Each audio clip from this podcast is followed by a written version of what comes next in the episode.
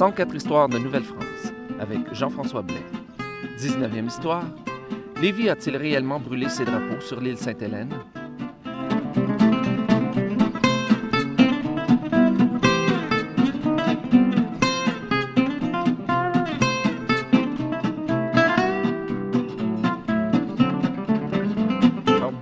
Toutes et à tous et bienvenue à cette 19e histoire de Nouvelle-France.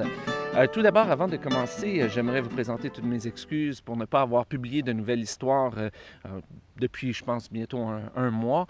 Mais quelques problèmes de logistique doublés de problèmes techniques avec mon ordinateur m'ont empêché de, faire une nouvelle histoire. Mais j'espère que ces problèmes-là seront bientôt réglés et que je pourrai reprendre le, rythme que je m'étais donné au tout début, c'est-à-dire une histoire à chaque semaine. Mais pour cette 19e histoire, je dois avouer que c'est un peu particulier parce que je, me propose de déconstruire euh, une légende qui a été euh, une légende très, très euh, importante de l'histoire de la fin du régime français euh, en terre d'Amérique et qui, selon cette légende, se serait déroulée sur l'île Sainte-Hélène au sud de Montréal, là où je me trouve présentement. Et en fait, je me trouve plus précisément euh, au, tout près de la grande tour euh, sur l'île Sainte-Hélène qu'on appelle la tour de Lévis. C'est une tour qui a été bâtie sur le plus haut point de l'île Sainte-Hélène, le plus haut point qu'on appelle le mont Boulay, euh, en l'honneur de Hélène Boulay, qui était la femme de Samuel de Champlain, le fondateur de Québec, et aussi celui qui a donné son nom à l'île Sainte-Hélène en l'honneur de sa femme, Hélène Boulay. Et tout ça s'est passé il y a près de 400 ans. Mais pour revenir à la tour, euh, avant de passer à la légende, ben, cette tour a été construite sur le plus, donc je disais, sur le plus haut point de l'île, et il est impossible de la manquer quand on vient à Montréal, et surtout quand on passe sur, sur le pont Jacques-Cartier. C'est une tour qui mesure environ 26 mètres, et euh, il y a plusieurs personnes ici au Québec qui croient encore que cette tour est un des derniers vestiges de la Nouvelle-France euh, à Montréal, parce qu'il faut dire que il n'y a plus beaucoup de vestiges de la Nouvelle-France à Montréal. Presque tout a été détruit et euh, ben, on, s'accroche à, ce qu'on peut, bien sûr. Et on, on peut comprendre en fait pourquoi les gens pensent que c'est un vestige euh, du régime français, parce qu'elle ressemble à une tour de garde telle qu'on s'imagine qu'elles étaient euh, dans des châteaux en pierre en Europe au Moyen Âge et qui persistaient encore à l'époque de la Nouvelle-France. Et c'est évident qu'en montant au sommet, on voit très bien les environs et que ce serait, ça aurait été tout à fait logique pour les Français de bâtir cette tour pour voir l'ennemi qui, euh, s'approchait. Et pour euh, vous en convaincre, je vous invite à vous rendre sur le site internet de l'émission à 104histoire.com parce que j'y ai placé quelques photos qui vous donneront une bonne idée de, de ce que je veux dire. Mais au risque de décevoir bien des gens, eh bien, cette tour n'existait pas pendant la Nouvelle-France. En fait, elle a été construite euh, au 20e siècle, dans les années précédentes et suivant la Seconde Guerre mondiale, et en fait, elle ne sert que de décoration. À l'intérieur, on retrouve un château d'eau qui alimentait l'île Sainte-Hélène en eau, et on a décidé de cacher le château d'eau euh, dans les années 30 pour à la fois donner du travail aux chômeurs, mais aussi pour faire beau dans le paysage. Mais si je suis ici aujourd'hui, c'est pas pour vous parler de la tour elle-même, mais pour vous parler de la légende autour du personnage du chevalier de Lévis euh, qu'on a voulu honorer en lui donnant son nom à, à la tour. La veille de la reddition de Montréal, en 1760, le chevalier de Lévis a posé un geste hors du commun, même pour cette époque. Et on dit que ça s'est passé sur l'île Sainte-Hélène. Voici donc la légende en question.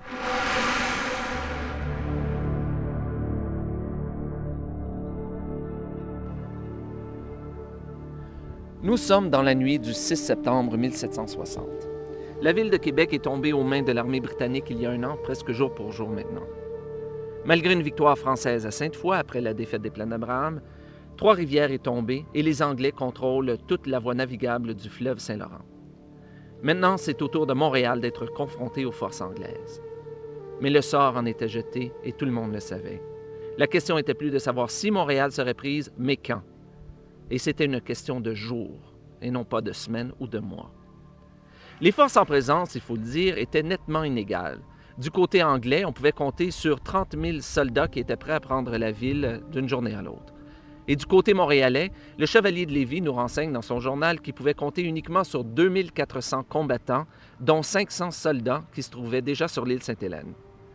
Les forces étaient d'autant plus inégales que du côté euh, français, les vivres et les munitions baissaient de jour en jour. La situation était donc désespérée.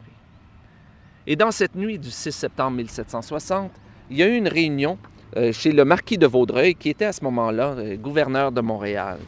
On y a convenu que puisque la situation était désespérée, il valait peut-être mieux négocier une retraite honorable plutôt que de procéder à une bataille qui se transformerait, dis-je, en une boucherie inutile. On a donc délégué Bougainville auprès du général Amherst pour qu'il puisse négocier une retraite honorable. Par deux fois, Bougainville s'est rendu auprès d'Amherst.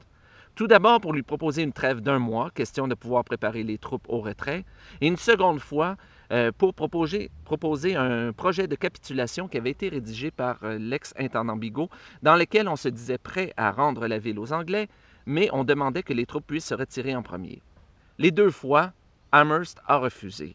Et non seulement il a refusé, mais il a imposé aux soldats qui promettent de ne plus se battre dans cette guerre, que ce soit en Amérique ou en Europe.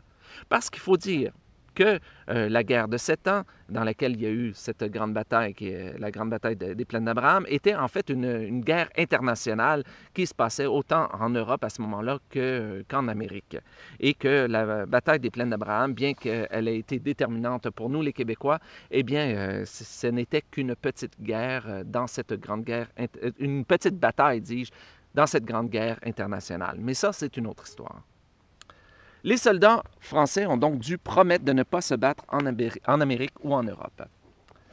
Nous étions donc maintenant le 8 septembre 1760. Vaudreuil devait se décider. Il s'est dit qu'il n'y avait pas le choix d'accepter les conditions imposées par Amherst, même si les conditions étaient humiliantes pour les troupes françaises. Mais le chevalier de Lévis, lui, pensait qu'il y avait une autre façon de s'en sortir et la tête haute. Il a proposé à Vaudreuil de se rendre sur l'île Sainte-Hélène avec ses troupes pour offrir aux Anglais une dernière bataille, même si, d'évidence, cette bataille ne serait que symbolique. Vaudreuil a refusé et il a ordonné à Lévis de rendre les armes comme les autres. C'est alors que Lévis a posé un geste qui l'a fait entrer dans les nombreuses légendes de la Nouvelle-France. Aussitôt après avoir reçu la réponse de Vaudreuil, le chevalier de Lévis a envoyé un ordre à ses régiments il leur a ordonné de brûler tous les drapeaux, tous leurs drapeaux, pour ne pas avoir à faire face à la honte de les donner aux Anglais le lendemain. Selon plusieurs versions de, selon plusieurs versions de l'histoire qu'on retrouve dans plusieurs livres d'histoire même, Lévis se serait rendu sur l'île Sainte-Hélène avec les troupes et tous les drapeaux ont été brûlés en même temps sur l'île Sainte-Hélène. L'honneur était maintenant sauf. Et voilà pourquoi on a donné le nom de Lévis à la tour de l'île Sainte-Hélène. Mais est-ce que cette histoire est vraie?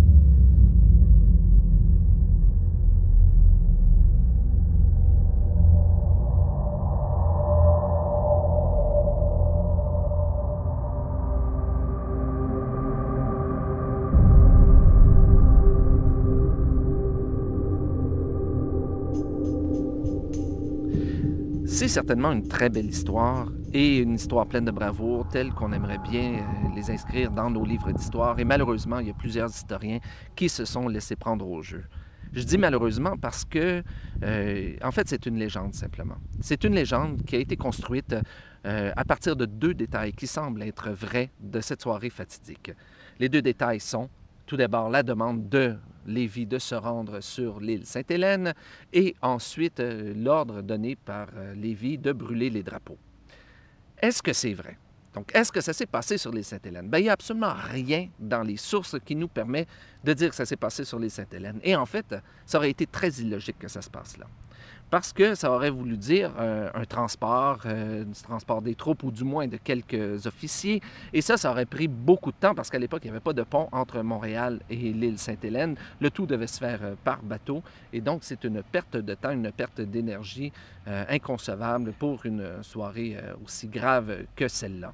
Donc, il est beaucoup plus probable que si les troupes ont effectivement brûlé leur drapeau, eh bien, ça s'est passé à l'endroit où ils étaient stationnés.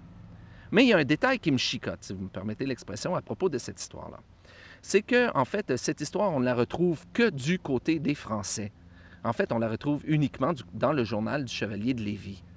Parce que je me suis intéressé du côté anglais, comment ont réagi les Anglais euh, en apprenant que les, euh, que, les drapeaux ont été brûlés la veille.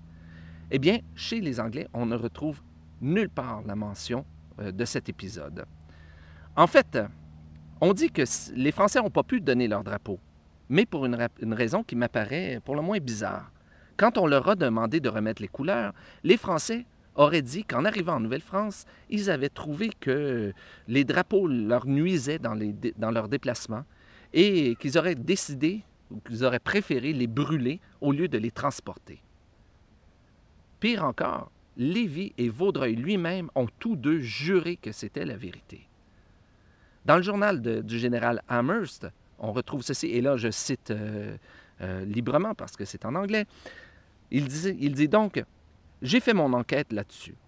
Il serait si scandaleux de leur part de cacher les couleurs après ce qu'ils viennent de me dire que je dois les croire sur parole. Et la parole était sacrée entre les hommes, les hommes d'une certaine classe à cette époque. D'autant plus que, entre les batailles, il y avait quand même une certaine relation entre les hommes, entre les généraux, et donc ils se connaissaient. Qu'est-ce qui s'est réellement passé? Ben, j'avoue que je ne le sais pas. Je ne sais même plus si les couleurs ont réellement été brûlées la veille de la reddition de Montréal. De deux choses l'une, par contre. Ou bien Lévy a menti dans son journal, hein, il aurait pu tout simplement ramasser euh, des lettres et euh, forger son journal euh, pour bien paraître aux, yeux du roi, ou bien il a manqué à son honneur en ne disant pas la vérité à ses ennemis. Puis, ben, d'après moi, si vous me permettez, bien, je vous dirais que le véritable courage, c'est peut-être pas nécessairement de brûler des drapeaux, mais de regarder ses ennemis dans le blanc des yeux et de leur dire qu'on l'a fait.